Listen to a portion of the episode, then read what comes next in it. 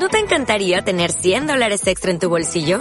Haz que un experto bilingüe de TurboTax declare tus impuestos para el 31 de marzo y obtén 100 dólares de vuelta al instante. Porque no importa cuáles hayan sido tus logros del año pasado, TurboTax hace que cuenten. Obtén 100 dólares de vuelta y tus impuestos con 100% de precisión. Solo con Intuit TurboTax.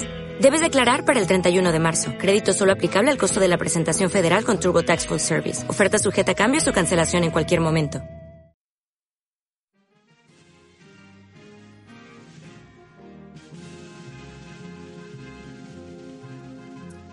Buenos días, buenas tardes, buenas noches. Esto es Bulos, Falacias y otras historias.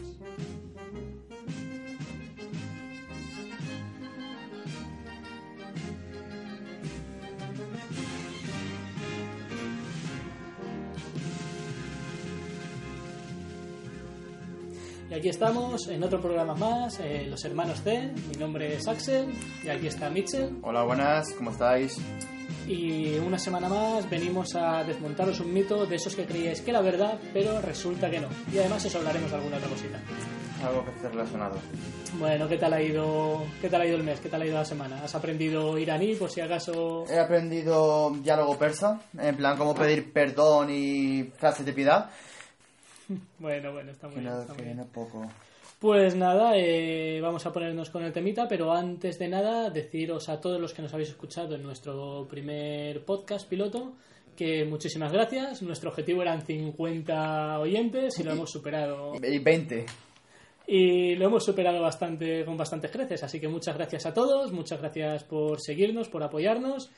Y nada, ya sabéis que podéis encontrarnos en Twitter, en Bulos, Falacias y otras historias. Y una cuenta de Instagram que hemos abierto, que era Igual, bulos, fastas y otra historia. Todo junto. Todo junto. todo junto. Pues ahí nos podéis encontrar, además de Nivox. y ya sabéis, eh, darle me gusta, suscribiros al canal y darle toda la, la difusión posible, que es lo que ahora mismo nos da, nos da alas para continuar. Y, y obviamente que opinen. Si ven algún fallo, ven alguna virtud, que está bien que lo, que lo, que lo sepamos. Obviamente, el feedback es siempre bienvenido. Eh, deciros también que a partir de este programa, en el podcast, ¿vale? En, en la sección donde se pueden colgar cosas, vamos a empezar a colgar información con la que hemos trabajado y demás, por si alguien quiere meterse un poquillo más en el mundillo. Y bueno, nada más, lo dicho, muchísimas gracias a todos y esperemos que este proyecto siga para adelante durante mucho tiempo y vayamos aumentando la comunidad. Esperemos que sí. Pues nada, de menú para hoy tenemos a...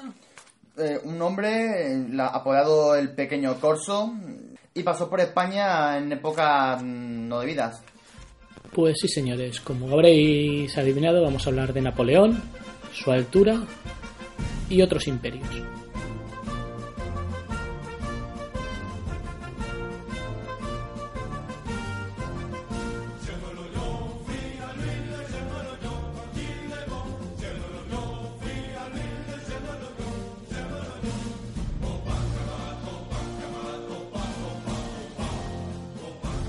Mitchell, empieza, pues cuéntame, ¿qué, le pasaba a Napoleón? ¿Era tan bajito como dicen? Bueno, a ver, eh, los bulos contemporáneos que corren hoy en día es que siempre se da la imagen, incluso en las series y en el cine, la imagen de Napoleón como una persona que poco más supera el metro y medio. Por menos es la imagen que querían dar. Eh, buscando información nos damos cuenta de que todo eso es mentira, que no era tan pequeño como decían en ese momento. Sí, de hecho, incluso en el cine, eh, los actores que se han escogido normalmente para hacer Napoleón, no, no recuerdo ahora mismo, ¿no? pero me da la sensación de que tampoco eran muy, muy altos. No, la verdad, la verdad es que no, o por lo menos intentaban con técnicas audiovisuales que quedaban pequeñitos. ¿no? El ejemplo más cercano que yo recuerde, Noche en el Museo Correcto, por ejemplo, y la misma película de Napoleón de sí. Napoleón, que también se le ve. Pero todo esto es mentira. Efectivamente, todo esto es mentira. Es más, para lo que es la época, mm, principio del siglo XIX, era más alto de la media. De la ¿cuál- media española e, e francesa. ¿Cuál era la media? La media giraba en torno a unos 163 centímetros, Ujú. pero tanto España como Francia.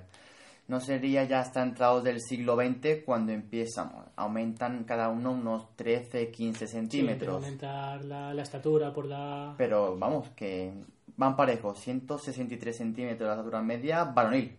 La Y- mujer era un pelín menos, 161, 160. ¿Y el pequeño corso cuánto medía?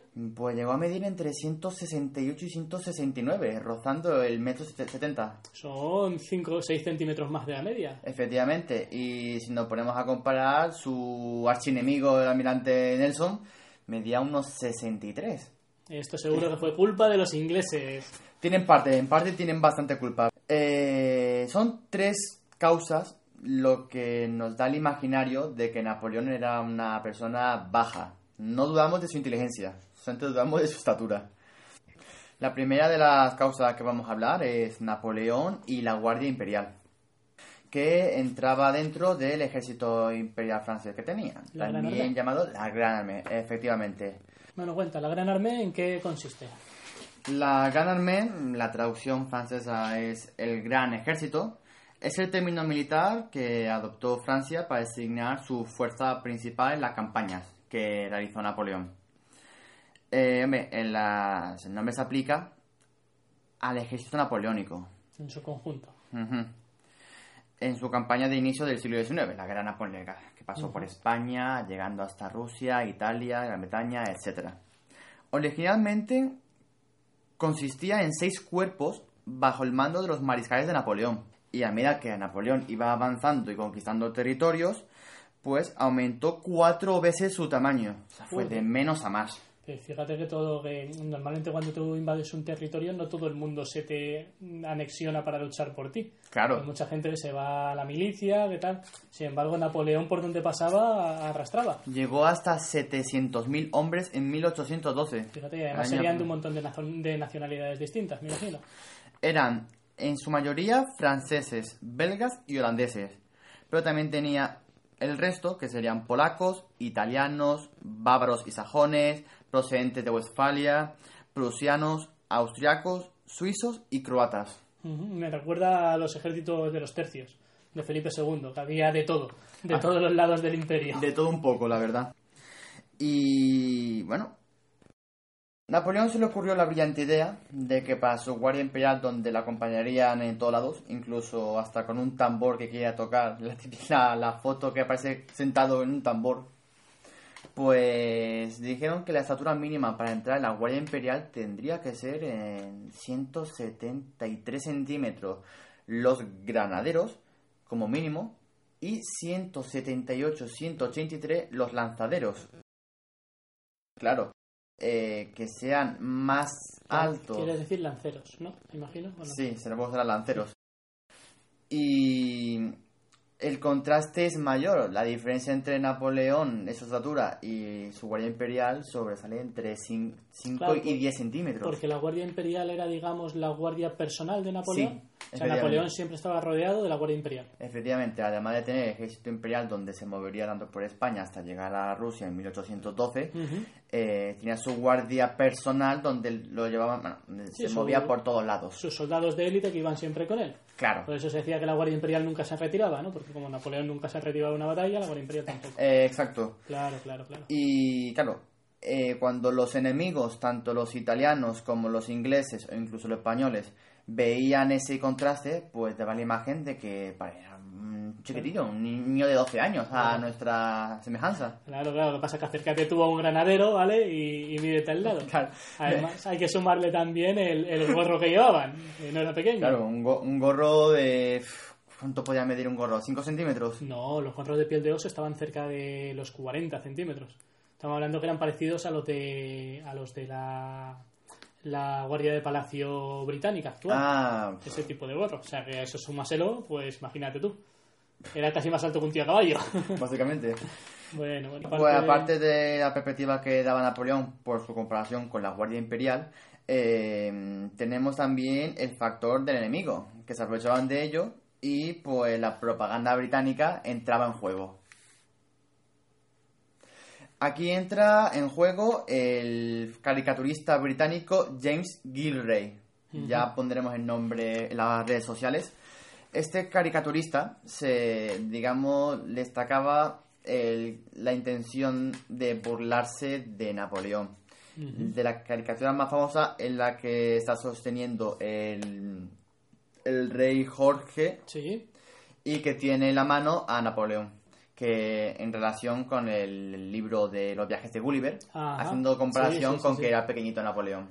Y bueno, obviamente la finalidad de la propaganda no deja de ser ridiculizar al enemigo para aumentar la fuerza y la autoestima del ejército que hace la propaganda, en este caso el británico. Ujú, Pero esta propaganda se extendió por Europa en la época o Se extendió y llegó hasta los oídos de las Gazzetta Corsa de Italia, donde ahí también, pues cuando Napoleón indagaba por, por las islas, Sicilia, Cerdeña, pues también se escuchaba así, ah, este es el pequeño corso Napoleón, y también lo ridiculizaban, por así, de una manera. O sea, que la referencia de pequeño corso en verdad es un, un, un mote despectivo. Sí, Ajá. como cuando nos llaman otro feo gordo, pues sí, sí, sí, igual. fíjate que es como ha quedado, como ha pasado la historia y sin embargo yo creo que ahora tampoco se utiliza de una manera tan despectiva, ¿no? O sea, No, ahora no, pero son solo cambios de, Sí, sí, de sí, sí. términos en su tiempo. no deja de ser curioso, no deja de ser curioso. También, tanto la, además de la Guardia Imperial y de la propaganda británica, tuvo importancia el, su médico personal Antomarchi, ¿Italiano? italiano. ¿Por qué tuvo importancia? Verás, en la autopsia que se hizo a Napoleón Bonaparte, ¿vale? Digamos de que mm, decía que la medición de Napoleón fue de 5 pies, 2 pulgadas y 4 líneas. Bueno, como tenemos aquí el informe, hemos conseguido el informe médico de la autopsia de Napoleón, eh, vamos a pasar a leer cuál es, mm, qué es lo que escribió el mismo médico. Su altura total, de lo alto de la cabeza hasta los talones, era de 5 pies, 2 pulgadas y 4 líneas. La extensión comprendida entre sus dos brazos, tomada desde las puntas de los dedos del medio, era de 5 pies, 2 pulgadas. De la sínfisis del pubis hasta lo más alto de la cabeza había dos pies, siete pulgadas y cuatro líneas. Del pubis al calcaño, dos pies, siete pulgadas. De lo más alto de la cabeza hasta la barba, siete pulgadas y seis líneas. La cabeza tenía 20 pulgadas y seis líneas de circunferencia. Tenía la frente alta, las sienes deprimidas y la coronilla de la cabeza muy fuerte y ahuecada. Los cabellos escasos y de color castaño. El cuello un poco corto, pero bastante irregular. El pecho ancho y de buena conformación. El abdomen muy inflamado y voluminoso. Los pies y las manos un poco pequeños, pero bellos y bien hechos. Los miembros tendidos y derechos. Todas las otras partes del cuerpo tenían las proporciones ordinarias. El error, o sea, no, es- no se erró en esa medición, sino en el cambio del sistema métrico. Pero igualmente es que 5 pies, 3 pulgadas y 4 líneas no me da confianza. ¿sabes? No, es, no es una medida con la que yo dijese me voy a quedar. Claro, es que Napoleón también es especial y lo que hizo fue crear una- un sistema métrico diferente, solamente para él. Claro. El pit métrique. Maravilloso. Y claro, digamos que, esa, que hay- en esa medición met- mm, el pie medía un poco más que el sistema métrico británico. Por lo tanto, cuando se comentó esa unidad de medición, 5 pies, 2 pulgadas y 4 líneas, cuando los, anali- bueno, los médicos británicos lo cogieron, esas medidas, claro, daba menos. Así que en vez de ser 1,68 como medía en, allí en Francia, allí se pasó a 1,59, Ay, 1,62. Pues ya sabéis, si queréis haceros más bajitos, lo que tenéis que hacer es iros a, a las Islas Británicas Claro. y decir lo que medís en el sistema francés. A menos que quieran entrar en una unidad de De granaderos. granaderos. claro, claro, claro. Y bueno, son sido en realidad las tres Esas son las causas por las que Napoleón creemos que era bajito. y sobre todo diferentes nacionalidades, de que sí, la Guardia Imperial francesa, la propaganda británica y su médico italiano. De todo menos ellos. El pobre Napoleón que se murió mm, con la cosa de, que- de querer ser más grande del mundo y ha pasado a la historia como uno de los más bajitos. Si levantara la cabeza. Igualmente lo del sistema métrico es curioso porque hace hace poco, de hecho, en- si tenemos centímetros y pulgadas, ahora son los ingleses los que Sí. tienen el lío. Eh, La sonda espacial esta que fue a Marte y se la pegó porque no habían pasado de pulgadas a centímetros. Claro. Lo habían dejado tal cual. Hombre, eso es un error grave que se comete, fíjate, hasta hoy en día. Ujú. Que no es algo habitual del siglo XVIII, XIX. ¿Cuál sería la, la media de altura actual?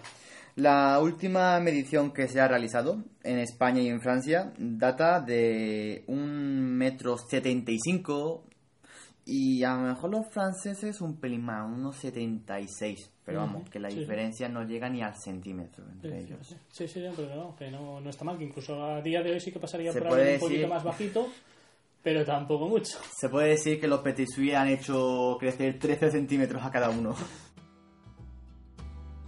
Bueno, pues ahora pausita musical, vamos a hacer un mini descanso y volvemos con el imperio. Ya que hemos hablado de Napoleón, el emperador, vamos a ver de dónde viene esta concepción del imperio y, cómo se forma.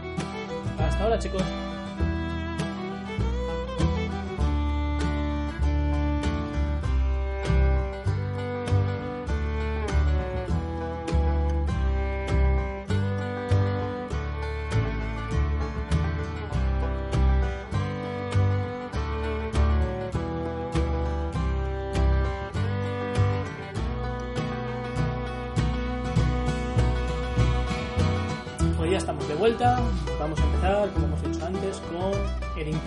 ¿Qué es el imperio? El concepto de imperio para, para nosotros, para los europeos, viene directamente del Imperium Romano. No quiere decir que no hubiesen otros imperios anteriores, como el chino que es anterior, o el egipcio, que también Eh. hubiese sido anterior. El imperio más antiguo que se conozca como tal imperio es el de Sargon de Akkad. Exacto, el Imperio Tercer milenio. Ahí está, antes de Cristo. Pero, claro, eso existía, mm, pero no tenía esa denominación, ¿Y a qué se debe? porque nosotros partimos del, del Imperium con Roma, el Imperio romano. Imperium quiere decir simplemente dominio. El Imperium romano es el dominio de los romanos. ¿Y tenía que ver con Julio César? No tenía que ver con Julio, bueno, tenía que ver con Julio César, pero Julio César no fue el primer emperador. Sin embargo, ¿No fue un emperador? No, pero esa es otra historia. Ya lo contaremos en otro momento. Hay que tener en cuenta que para que un imperio sea considerado como tal, tiene que ser multicultural, tener territorios anexionados por la fuerza y estar en expansión continua, excepto en los periodos de crisis que se retrotraen. ¿vale? Vale. Ese es nuestro concepto de imperio. Y es el que nosotros aplicamos pues, cuando hablamos del imperio egipcio, el imperio de, Sar- de Sargón, o cuando hablamos del imperio chino o de cualquier otro tipo de imperio. ¿Y cuál sería entonces el primer imperio? El primer imperio como tal empezaría con el sobrino de Julio César, eh, Octavio Augusto, que lo iniciaría en el 27 a.C. cuando eliminó el triunvirato, cuando acabó con Marco Antonio y Lépido. Entonces ya tuvo toda- todo el territorio bajo su mando y instauró el imperio. Ah, vale, vale. Ok, ok. Sin embargo, hay que tener en cuenta que a pesar de, restaurar- de instaurar el imperio, eh, Octavio tampoco acabó con el Senado, sino que se apoyó en él. Hacia más adelante, pues cada vez fue más despótico y demás, pero en principio, ahí está.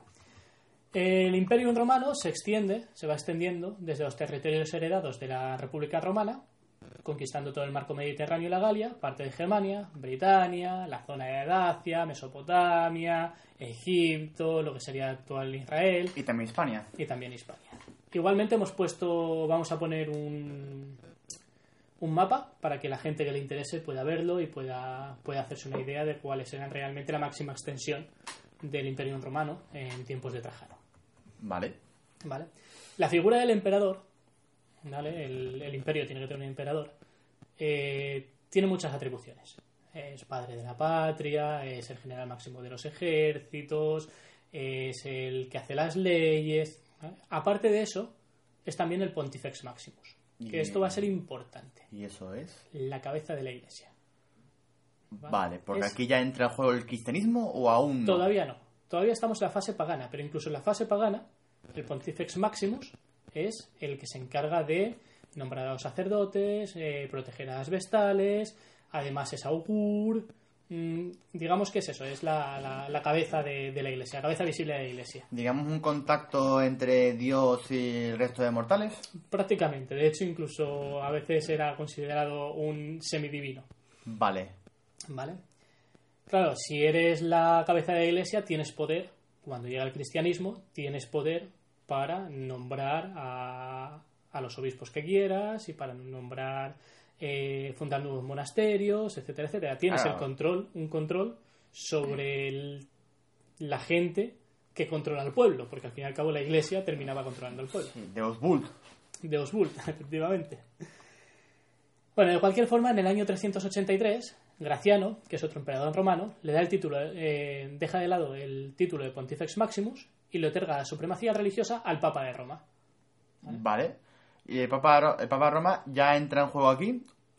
Todavía no, vamos a ir un poquito más mm, despacio, pero es que esto es importante, ¿vale? Este, este dato que parece una tontería ahora mismo, ¿vale? Que nos estamos adelantando un poco en el tiempo y demás, es importante para entender los, los acontecimientos posteriores, ¿vale? Vale. El, el emperador en, en Occidente ya no es la cabeza de la Iglesia, sino que lo es el Papa de Roma, con lo cual el Papa de Roma es el que puede eh, nombrar nuevos obispos, nuevos mm, nombramientos eclesiásticos, Aparece etcétera, una figura política religiosa nueva. que está separada del emperador. Vale. Vale. Un poquito después, en el 395, Teodosio divide el imperio. En Oriente gobierna uno de sus hijos, que es Ar- Arcadio, y en Occidente, Honorio. Claro, porque todo esto ocurre antes con Constantino, que en el 311 decide implantar el cristianismo. Implanta el cristianismo. exacto. Dejamos ya la religión pagana y implantamos el cristianismo como religión oficial del imperio. Eso es, ¿vale? Vale.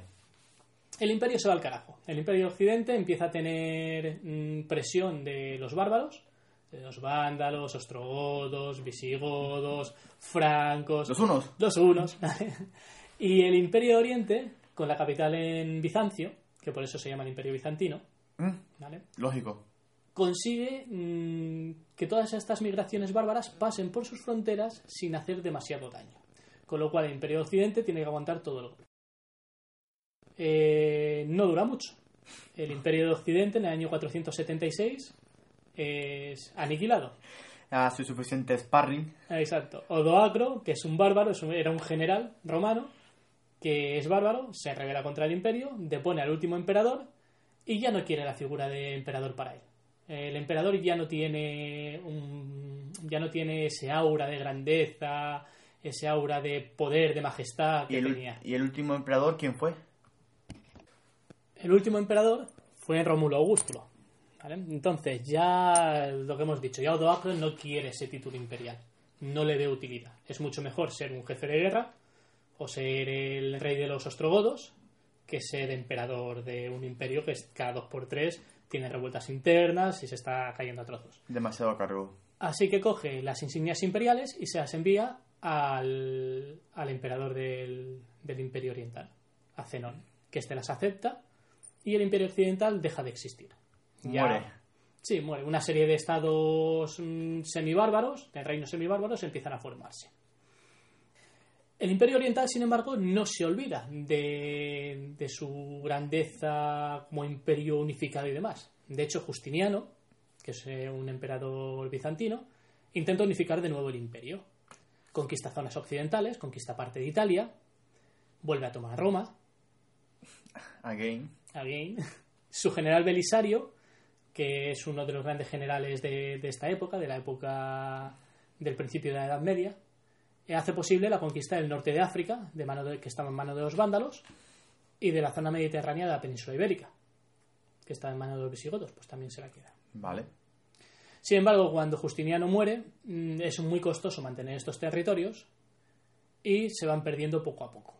¿vale? Estas dinastías bárbaras que vivían en esos territorios se empiezan a aglutinar, a aglutinarse en torno a una dinastía de un rey y sus hijos, de sus herederos, y empiezan a formar pues, los reinos, el reino franco, en, en la actual Francia, en la península ibérica serían los visigodos, ¿Y por qué se denominan a esta serie de pueblos bárbaros? Bárbaros porque son extranjeros, simplemente. De hecho, tienen su propia cultura, es una cultura en algunos casos avanzada, pero todo aquel que sea de más allá de las fronteras del imperio es un bárbaro. ¿vale? A pesar de que habían tenido una asimilación y demás, y que en determinadas zonas, por ejemplo, los francos, en la zona de Francia todavía había mucha gente mm, que venía de Roma, o sea, que era, que era ciudadana del imperio, pero claro, las dinastías que son las que mandan, pues son, son extranjeras. Mm, vale. ¿De acuerdo? Eh, entonces, el imperio romano, que ya no vamos a llamarlo más de Oriente, porque es el único imperio que queda, de hecho, hay historiadores que te matarían si dijeses que el imperio de Oriente no es el imperio romano, es otra cosa, ¿vale? Aún sigue la, la pelea entre ellos, si se considera imperio bizancio un imperio de verdad. Tiene sus luchas, el imperio bizantino, el imperio romano de Oriente, tiene sus luchas sobre todo con persas. Y a partir del siglo VI aparecerán los árabes musulmanes. Por el norte, además, eh, los pueblos asentados en la meseta búlgara también presionan. Y el imperio se va haciendo poquito a poco mm, más pequeño, va reduciendo su tamaño. Mientras eh, Bizancio está en esas luchas intestinas y esas luchas contra sus enemigos de alrededor, en Occidente el panorama es muy distinto. En Hispania, como hemos dicho, la dinastía visigoda está siendo, estaba siendo derrotada por los árabes, los cuales habían sido llamados por uno de los príncipes de los príncipes visigodos, porque los visigodos tenían la fea costumbre de que cuando moría el rey, los herederos se peleaban entre ellos hasta que solo quedaba uno. Bueno, a ver, tampoco es tan feo. A día de hoy se ha hecho algo parecido. Hombre, en la época la verdad que era algo normal, pero sí, todo esto que el rey disparando a su hermano y demás, no viene de ayer ni de antes de ayer. Se hereda. Esto se hereda desde hacía tiempo. En el norte de la Galia, los francos se habían hecho con el poder de toda la región y gobernaban los merovingios. Aunque los grandes mayordomos estaban creciendo en poder e influencia. Los pueblos bárbaros seguían presionando desde Germania y los países escandinavos. Que estos eran, estos estaban fuera de toda, igual que los pueblos que ya estaban asentados en lo que es, en lo que era antiguamente el Imperio Occidente, se habían aculturado un poco y algunos eran eh, cristianos o de alguna secta del cristianismo, los visigodos eran arrianos, por ejemplo. ¿Y los mayordomos qué son? Luego lo explicaremos. Haz muy deprisa. ¿Vale? Eh, los pueblos bárbaros los pueblos que se consideraban en esa época bárbaros, que eran los que estaban fuera de los reinos que se habían creado, eran totalmente paganos. Vaya. Claro, sajones, frisones, daneses, todos eran muy bárbaros. Y en Italia gobernaban los ostrogodos, ¿vale? Pero en Roma existía un papa,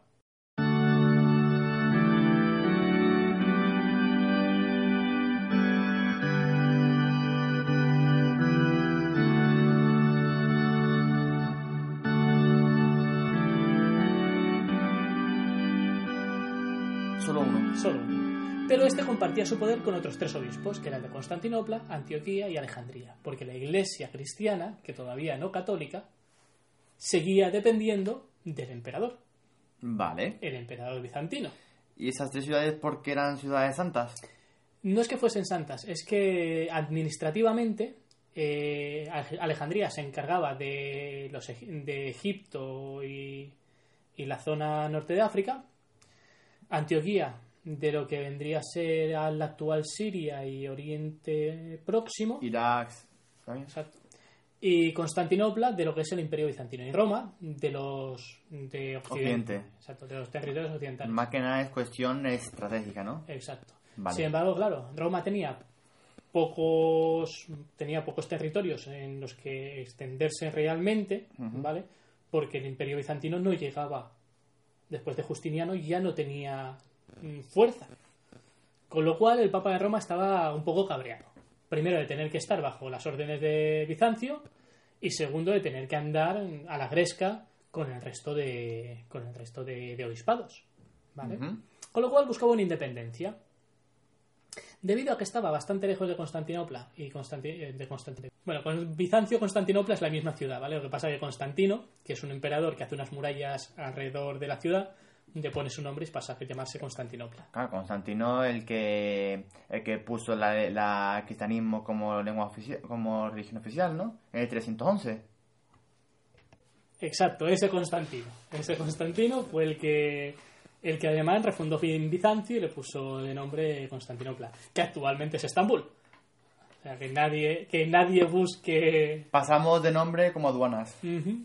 Eh, lo dicho, el Papa quiere separarse de Constantinopla, ¿vale? Y lo va consiguiendo poco a poco, ¿vale? Consigue una superioridad jurisdiccional sobre todo la diócesis de Occidente, eh, gracias a León I el Magno. Y en el 492, Gelasio I consigue la independencia de facto entre el poder espiritual y el temporal con Bizancio. O sea, ya mm, consigue que la Iglesia de Occidente sea independiente en cuanto a nombramientos. Por lo menos de manera temporal. Luego habían emperadores que mm, querían tener un poco más de poder, un poquito de menos. Pero bueno. Cosa importante. En el 622 se produce la gira, y tras esto la rápida expansión del Islam por, todo, por toda Arabia y el norte de África, formando en 40 años el califato de Damasco. O sea, una expansión súper rápida. Nadie se lo esperaba. Los omeyas empiezan a mandar y en menos de 100 años el califato se extiende desde la península ibérica a la India. Todo esto ocurrió con Mahoma. Mahoma, no, ya es Mahoma, los primeros los califas ortodoxos y eh, el califato omeya. Vale. Mahoma, de hecho, muere mm, antes de que se funde el califato de Damasco. ¿Vale? Perfecto. ¿Qué pasa? Que esta expansión tan brutal del Islam hace que eh, la Iglesia le pida a los reinos cristianos que dejen de batallar entre ellos y se unan ante la nueva amenaza. Que bien podría sonar como la trama de Juego de Tronos. Totalmente. Y esto va a ser aprovechado por un señor muy inteligente, muy inteligente, muy inteligente, con una visión de futuro muy amplia y que se opuso a sus he- herederos en bandeja. No tenía un nombre afortunado, se llamaba Pipino, ¿vale? Pero bueno, ahí estaba el tío. Pipino II, que es el que eh, acaba con la dinastía merovingia, o quien pone por lo menos la primera piedra, ¿vale? Francia, lo que actualmente es Francia, que anteriormente sería Galia. la Galia, exacto, o el Estado franco, estaba dividida en cuatro grandes zonas. Austrasia, Neustria, Aquitania y Borgoña. ¿Vale? Digamos, Aquitania y Borgoña, digamos que son las dos zonas de más influencia romana, de que más influenciadas estaba por el Imperio Romano. Tenían cual- mayor contacto, supongo, con ellos. Claro, o sea, es- digamos que sería la parte... Sudeste. sur- exacto. Entonces, claro, estas zonas estaban mucho más desarrolladas, eran mucho más ricas, tenían mucha más población. ¿vale? ¿Qué pasaba? Que estas cuatro zonas, cada vez que se moría un monarca merovingio, las repartía entre sus hijos. Así de guay. Ya está, una para ti, una para ti, una para ti, una para ti. Y ya está. Como cuando a la muerte de los hijos esa tierra volvía a la corona, volvía al hijo mayor que era el rey, ¿qué pasaba? Que cada generación los hijos se ponían a matar entre ellos. Porque si yo mato a mis hermanos, me quedo con sus tierras y vuelvo a unificar otra vez el reino franco. Y cuando ese rey moría, le volvía a dejar a sus cuatro o cinco hijos o los hijos que tuviese, le volvía a dejar otra vez el reino repartido. Y tenían que volver otra vez a empezar a pelearse entre ellos. Un poco absurdo todo, pero es lo que había. Me suena. Existían dentro de estos mini reinos, dentro de estas zonas, los mayordomos de palacio.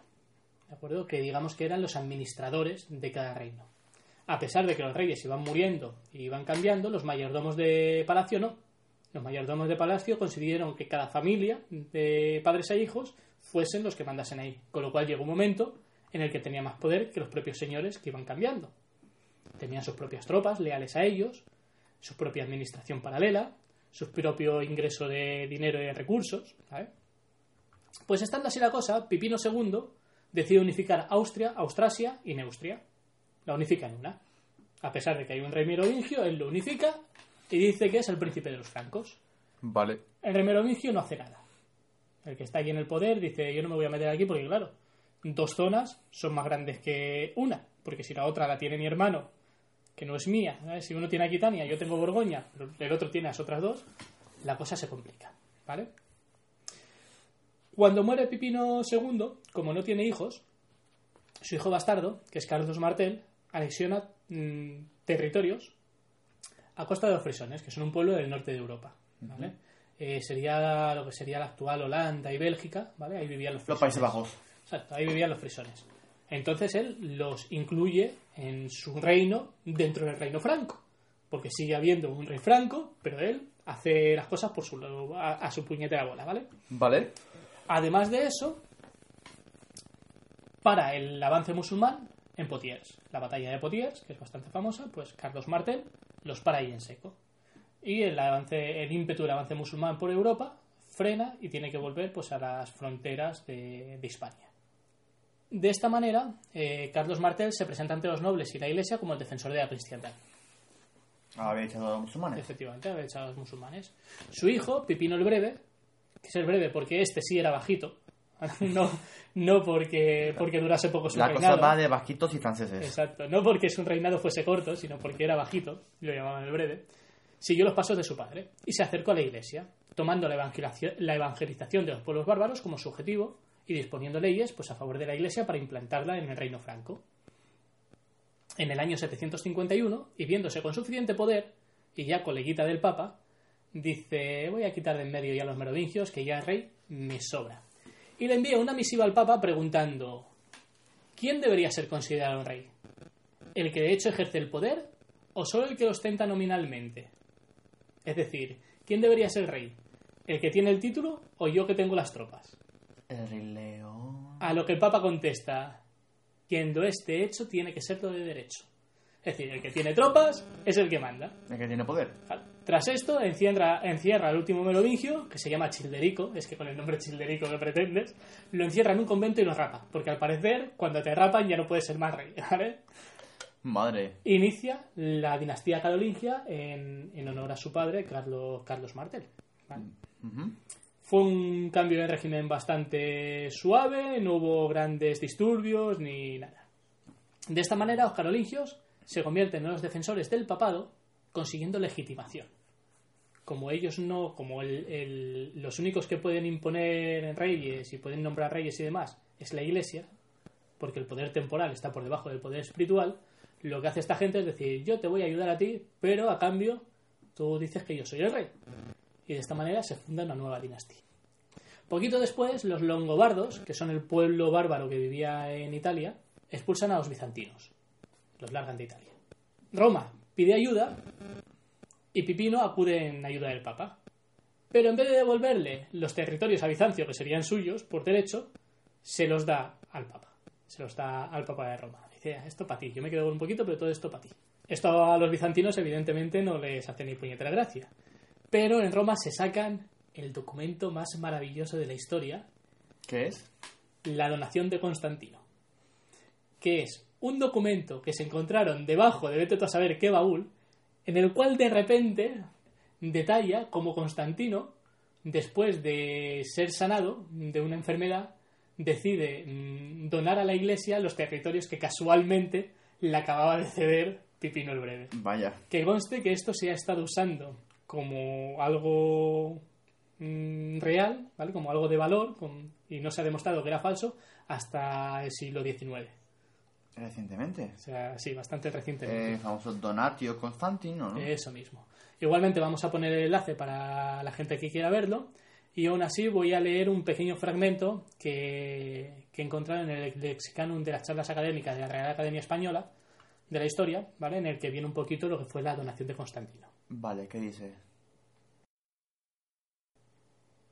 En la primera parte relata el pseudo Constantino su curación, su curación de la lepra y su conversión al cristianismo, mediando el Papa Silvestre, todo a base de la ya mucho más antigua leyenda de San Silvestre. En la segunda parte, la Dispotio o Donatio, enumera sus testimonios de agradecimiento al papado. Sanción de que todas las iglesias de la tierra, inclusas las cuatro patriarcales de Oriente, estén debajo de la silla de Roma. La iglesia de Letrán ha de ser la cabeza de todas las iglesias. Regala al Papa el palacio de Letrán. Le otorga o inviste las insignias y honores imperiales. Concede a los clérigos cardenales el rango de senadores, calificándolos entre el, patriciado y entre los cónsules romanos. Después de la mención de la investidura de los papas con la mitra de la parte del emperador y del mariscal, delatase la falsedad del gran derecho del Estado, con la donación territorial al papa. Romae urbis et omnes Italiae se occidentalium regionum provincias, loca et civitales.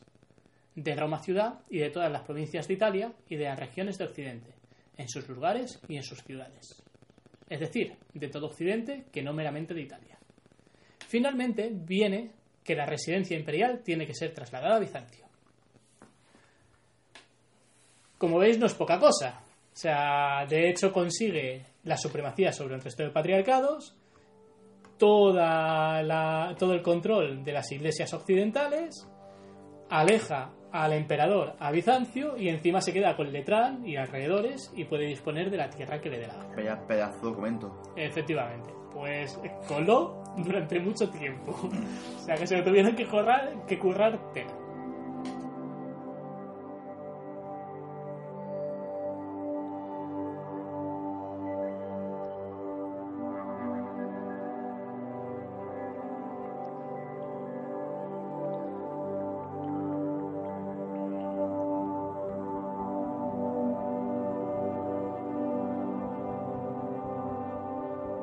Tras esto, eh, Pipino muere en el 768. Y Carlomagno, su hijo, sube al trono tras una muerte muy oportuna de su hermano Carlomagno. Muy oportuna Muy va oportuna. entrecomillado. Sí, sí, yo creo que aquí también hubo tiro de escopeta. ¿vale? Este, eh, Carlomagno, extiende el reino franco por toda Francia, parte de Italia, eh, el norte, eh, España del norte, Austria, Hungría, Alemania. También hemos puesto un, un mapa del, del Imperio Carolingio, ¿Vale? carolingio perdón, eh, para que lo- los puedan ver los oyentes. Sí, Carlomagno era un tío demasiado alto, ¿no? Carlomagno, aunque nosotros lo creamos francés, mm, venía directamente del norte de, de los- de- de la parte de Dinamarca, del norte de Alemania y demás. O sea, era un germano en toda regla. De hecho, eh, Eguinaldo, en la vida de Carlomagno, era su, su escriba, ¿vale? Mm, hace una descripción de, de este, un poquito... vamos, aquí la, la podemos leer porque la tenemos, de hecho se puede, se puede ver. Fue de cuerpo amplio y robusto, de estatura elevada, que con todo no pasaba de la justa medida, pues consta que su talla era de siete pies de alto. De cabeza terminada en forma redonda, de ojos muy alegres y vivaces, de nariz algo mayor que la media, de bellos cabellos blancos, de cara alegre y jovial. Por todo ello, adquiría en su aspecto, tanto sentado como de pie, autoridad y dignidad. Aunque su cuello parecía grueso y corto, y su vientre algo prominente, la equilibrada armonía de los demás miembros lo disimulaba. Su paso era resuelto, y viril toda la apariencia de su cuerpo. Tenía la voz clara, pero esto no convenía en absoluto a su aspecto físico. De muy buena salud, salvo por el hecho de que antes de su muerte, en los últimos cuatro años, le acometían frecuentes accesos febriles, y al final incluso cojeaba. Pero entonces también hacía casi todo siguiendo más su criterio que el de los médicos, a los que casi odiaba porque le aconsejaban que dejaran los alimentos salados, los alimentos asados, a los que estaba habituados, y se acostumbrara a los servidos.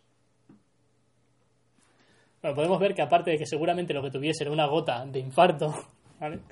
Era eso, era le faltaba el cuerno de cerveza para, para ser la imagen de un vikingo Eso actual. te iba a decir, que en la descripción que realiza mm, me crea la imagen de un vikingo como, como Ragnar. Totalmente, totalmente. Aparte, eh, los restos que se le atribuyen a Carlomagno, que están en Aquisgrán, eh, me parece que dan una altura de 195 centímetros. Eso es una barbaridad en un- momento. Era un oso. Es una barbaridad ahora, imagínate en el momento. Era un oso. Es enorme. Lo estoy diciendo ahora mismo de cabeza, pero vamos, era, era enorme. En cualquier caso. Bueno, pues mientras que Carlomagno se dedica a extender sus dominios por toda Europa y a cristianizar herejes y esas cosas, bueno, herejes no, porque aquí no habían herejes, paganos, a cristianizar paganos y esas cosas, ¿vale? En Bizancio está ocurriendo algo muy interesante. Una mujer, Irene, se convierte en regente de su hijo a la muerte de su, espeso- de su esposo León el Házaro, que es el- el emperador del imperio bizantino en esa época. La verdad es que el hombre muere en extrañísimas circunstancias también, ¿vale? Y hay voces que acusan a su mujer de haberle quitado del medio. Sea como sea, Irene se declara a sí misma eh, regente de su hijo y se ve envuelta en, las guerras- en unas guerras de religión que hay en el imperio. Una guerra de religión hay en el imperio. Los que adoran a las imágenes contra los que creen que adorar a las imágenes es algo que no debe hacerse. ¿De acuerdo? Tabú. Es algo tabú, exacto. Eh, todo esto pues por una serie de influencias musulmanas que como ya estaban en guerra, pues bueno, se filtran y, y demás. Pero bueno, Claro. o sea, eso es otra historia, ya podremos contarlo en otro programa. Irene se ve envuelta en estas guerras y convoca y dirige un concilio en Nicea para restaurar el culto a las imágenes religiosas. ¿Vale? Pero claro, hay un montón de gente que está en contra de esto, muchos nobles que están en contra, y se reúnen alrededor de su hijo Niceforo. En el concilio de Nicea. Creo que es el segundo concilio de Nicea. En el concilio de Nicea han habido un montón. El primer concilio de Nicea creo que fue en el 300 y pico, ¿no? Ahí no estaba Papá Noel, ¿no? No, ahí no estaba Papá Noel, exacto. No, está- no estaba pegando. ese fue en el primero, exacto. Este sería en el segundo. Me he dejado ganas con un crossover. Claro, creo que el primer, el primer concilio de Nicea fue cuando estaba Santa Claus. San Nicolás y Arrio, y creo que este fue el segundo, ¿vale? Vaya por Dios. Bueno, en cualquier caso, eh, su hijo Niceforo se reúne de esta gente que está en contra, conspira contra su madre y a destierra, separándose de la regencia y empezando a gobernar él mismo como emperador. Pero Niceforo era un poquito débil de carácter. Y poco después Irene vuelve a ser aceptada en el palacio. Continúa con sus intrigas de poder y en el 797 detiene a su hijo y lo ciega. En el Imperio Bizantino, eh, alguien ciego no podía tener ningún cargo de responsabilidad. O sea, si lo rapan, nada. Si lo Si ciegan, nada. De esta manera se hace Irene con todo el poder y es nombrada Basileus ella misma. Pero claro, esto no es aceptado totalmente, ya que no tiene precedente que una mujer sea emperatriz por ella misma. Puede ser mujer de un emperador, pero no puede ser emperador. Bueno, hasta ese momento no estaba, no estaba visto. No estaba, no, no había ni ley sálica ni nada por el estilo. Además, en ningún caso una mujer puede ser cabeza de la iglesia, lo que hemos hablado antes. Menos aún, claro. lo que crea un vacío de poder, que si bien se puede tapar con violencia y amenazas, cuando tienes al obispo de Constantinopla cenando en tu casa todos los días, le puedes amenazar, o puedes... el- hay que tener en cuenta que Alejandría se había perdido ya, porque estaba en manos musulmanas, y Antioquía también, con lo cual quedaban dos patriarcados, el de Constantinopla Y los de Roma. y el de Roma. Y al de Constantinopla lo tenía Bogotá, ¿vale? Pero claro, esto lo aprovecha el Papa de Roma, que no puede ir a amenazarle porque está un poco lejos, para sacudirse finalmente del poder de Bizancio y creando un nuevo emperador que fuese más apto para sus intereses. ¿Y quién es este nuevo emperador? Pues Carlomagno, que en el año 800, después de que alguien intentase una conjura, intentase asesinar al Papa León III, Carlomagno acude con tropas a Roma, juzga a esta gente y la ejecuta. Dos días después de ejecutarlo, como se sentía el hombre un poquito regular de ánimo, que resulta que es el 25 de diciembre, se va a la Basílica de San Pedro y se pone a rezar frente al altar de rodillas.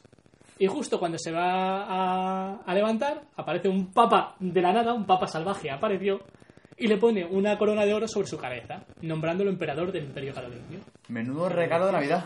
Ya te digo. ¿eh? Y nosotros pidiendo aquí una grabadora digital y tal. Eh. Quiero una corona de oro y un imperio. Es lo que quiero. No pido más. Claro, eh, el imperio oriental, a pesar de que Carlomagno envía a sus embajadores para que lo reconozcan como imperio, el imperio oriental no lo reconoce como emperador. Hay un solo imperio, que es el imperio oriente, que es heredero de Roma. Que es esto de que a un bárbaro mm, germano que ahora resulta que es franco le van a dar, le van a decir que es emperador. No, no, no, de eso nada. Negativo. Hasta un tiempo después que hay una guerra por Venecia, la costa dálmata, en la que las tropas de Carlomagno le dan pal pelo a los bizantinos, no lo reconocen. ¿Por qué? Porque Carlomagno dice, mira, te, voy a devolver toda, tro- toda la región que he conquistado si me reconoces como emperador. Claro, los bizantinos dicen, bueno, venga, vale, venga, va. Bueno, Pues no, hablan- tampoco- es tan malo. Exacto, además me pillas lejos, estás lejos, así que venga, ¿vale? Mejor. De esta manera, Carlomagno cede las posesiones a cambio del reconocimiento por parte del Imperio Oriental de un nuevo Imperio Occidental, el cual será garante de la Madre Iglesia y tendrá continuidad en el Sacro Imperio Romano Germánico, pero esa es otra historia. Bueno chicos, pues con esto hemos llegado al final del podcast. Este se nos ha quedado un poquito cortito, pero nada, esperemos que os haya gustado. Muchas gracias por vuestra atención, muchas gracias por continuar siguiéndonos y escuchándonos y dándonos una oportunidad. La verdad. Y ya sabéis, seguidnos en las, redes, sociales, compartidnos, suscribiros al canal y... Y ya enviaremos algunas pistas de, de qué tratará la siguiente sesión. Sí, pero a mí ya, a mí me huele a chamusquina.